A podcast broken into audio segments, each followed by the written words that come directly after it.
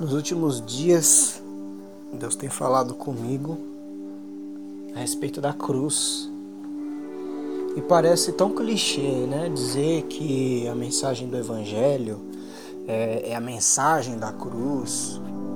O que ultimamente eu discordo um pouco, porque não é só a mensagem da cruz. Na verdade, a mensagem do Evangelho é a reconciliação. Claro que essa reconciliação ela foi é, proposta na vida e obra de Jesus Cristo. Isso inclui a cruz, claro.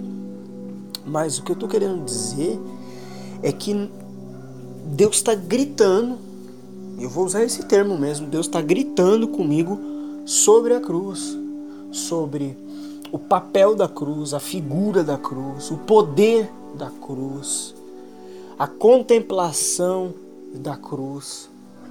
Isso tá, tá me inquietando porque tem pesado os ombros nesse sentido, com o comprometimento e a responsabilidade que isso exige. Por que, que eu estou falando disso? Porque os meus pecados eles me inquietam, eles me entristecem, eles me afastam de Deus, eles me colocam numa condição de humilhação. Isso do ponto de vista da santificação é ruim, porque parece que você nunca chega, né? E quanto mais você é, conta com o apoio da, do, do Espírito Santo para que alcancemos a, a, a estatura do varão perfeito, se é que eu posso usar esse termo, parece que cada vez está mais longe por causa do nosso pecado. Inclusive, há uma ou duas semanas atrás, eu orava a respeito é, de uma deficiência pecaminosa que eu sofro. E quando, ao mesmo tempo que eu orava, eu sentia dentro de mim, nos meus pensamentos, o Senhor dizendo: Cara, você vai ter que lidar com isso. Filho, você vai ter que lidar com isso. Porque na real, se eu deixo você é, vencer, entenda o que eu estou querendo dizer. Se, se, se eu deixo você vencer sobre essa dificuldade, amanhã você não vai estar tá atribuindo glória a mim. O Senhor me curou, o Senhor me tirou. Você involuntariamente vai estar tá chamando atenção para a sua vanglória de que você venceu sobre tal vício, sobre tal sentimento, sobre tal idolatria, sobre tais pensamentos. E isso é muito forte, porque eu me lembro de Paulo dizendo que ele também lidava com problemas, ele inclusive chama isso de espinho na carne. Ele disse que isso atormentava ele, ele dizia que a, até o ponto em que ele percebeu e ouviu de Deus que a graça é o que nos basta. Se nós não nos conscientizarmos da nossa miséria, da nossa depravação, da nossa sujeira, nós não vamos clamar por santidade, nós não vamos clamar por cura, nós não vamos é, olhar para o Senhor e, e, e, ter dependência. Essa é a palavra, a dependência. A dependência. Se nós não tivermos essa consciência, nós não vamos aprender a depender da graça do Senhor. E isso é a cruz. Porque quando Jesus mostra o custo do discipulado, ele diz: para me seguir, você vai ter que negar a si mesmo e você vai ter que carregar uma cruz. E essa cruz ela, ela não é ela não é o próprio madeiro nas nossas costas, mas é esse fardo consciente do que é seguir Jesus, que é negar a si mesmo, que é saber que lá na cruz, no Calvário, Jesus morreu, perdoou os nossos pecados e ele foi é, esmagado por nós e que é através da, da, dos seus machucados é que nós somos sarados, enfim. Mas é, é essa consciência de que essa essa essa vida de Jesus, esse ato de Jesus, ela vai exigir de mim. Quando eu olho para isso, ela ela exige de mim uma postura santa. E aí não é fácil. E aí eu li Calvino esses dias, enquanto pensava sobre tudo isso, mensagens começaram a, a, a, passar pelos meus olhos, sem eu, sem eu procurar. E eu vi Calvino dizendo assim que nós, que a vida cristã não é fácil, que é tentar equilibrar a amargura da cruz com a alegria da salvação. Essa frase causou impacto. A amargura da cruz com a alegria da salvação. A gente quer ficar com a parte da alegria da salvação, mas a, a nossa salvação ela veio mediante a obra realizada na cruz. E essa obra da cruz, ela é dolorida, ela é amarga, ela é pesada, ela é constrangedora, é difícil de, de, de olhar para ela.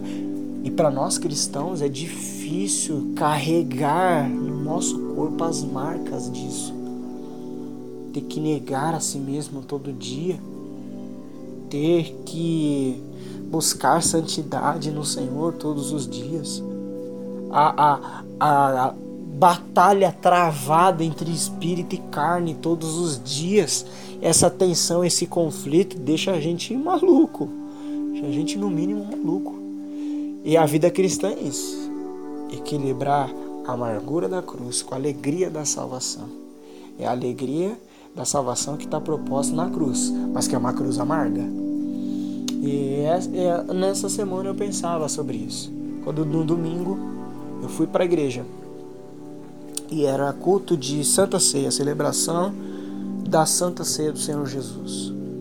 E ali nós cantamos o famoso hino Sim, eu amo a mensagem da cruz.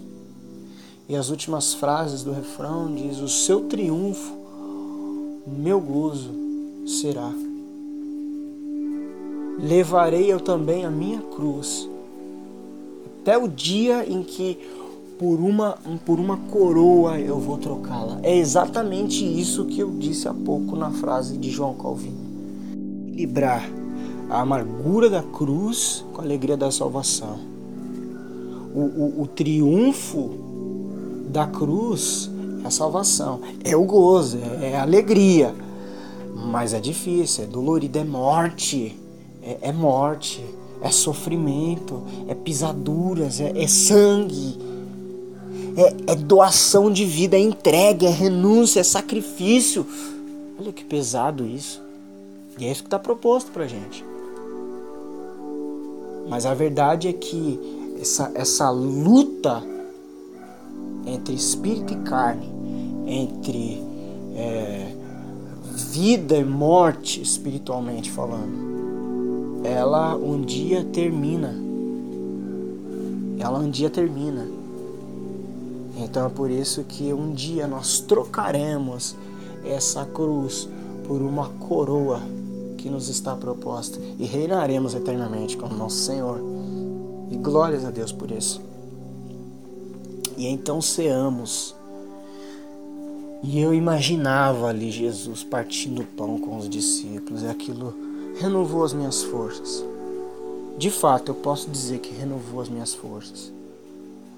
E aí na segunda-feira eu vi John Piper dizendo que o diabo come fé no café da manhã.